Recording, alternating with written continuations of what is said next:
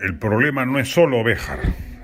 No se trata de una cacería de brujas ni de una persecución política la que se aprecia respecto del gabinete Bellido, sino de una saludable práctica de vigilancia opositora debida a la falta de idoneidad de buena parte del Consejo de Ministros convocado por el presidente y el Premier, y por supuesto por Vladimir Cerrón.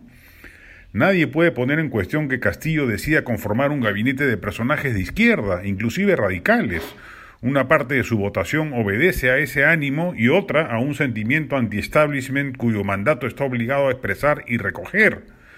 Pero la ausencia de solvencia técnica o profesional de varios de los ministros convocados, se acaba de conocer en el foco, por ejemplo, que el titular de Cultura, Ciro Galvez, está denunciado hasta por sicariato. Es un tema político inadmisible sobre el cual el Congreso está obligado a ejercer control político, interpelando y eventualmente censurando a aquellos que no cumplan con los estándares éticos y laborales mínimos para ejercer el cargo para el que han sido designados.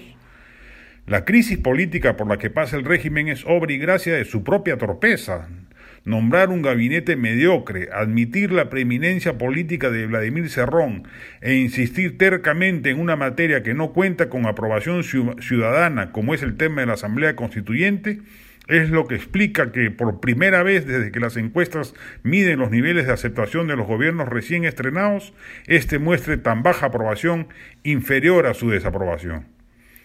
A este paso, ni siquiera el plan moderado de izquierda que impulsa el sector tecnocrático del gobierno que encabeza Pedro Franque va a poder ser desplegado. Las nuevas reglas tributarias necesitan aprobación del Congreso. El encrespamiento de la oposición congresal ha hecho que el gobierno pierda aliados iniciales, como lo fueron los morados y Somos Perú, y la única manera de reconstruir puentes con el legislativo y establecer una atmósfera de gobernabilidad pasa porque el Ejecutivo dé marcha atrás en los tres puntos señalados, gabinete, cerrón y constituyente. Está a tiempo de hacerlo. Tiene que actuar rápidamente y sentar las bases de un horizonte de cinco años. Hoy esa perspectiva está acotada a una relación inestable y tumultuosa con el Congreso que promete más desencuentros que conciliación.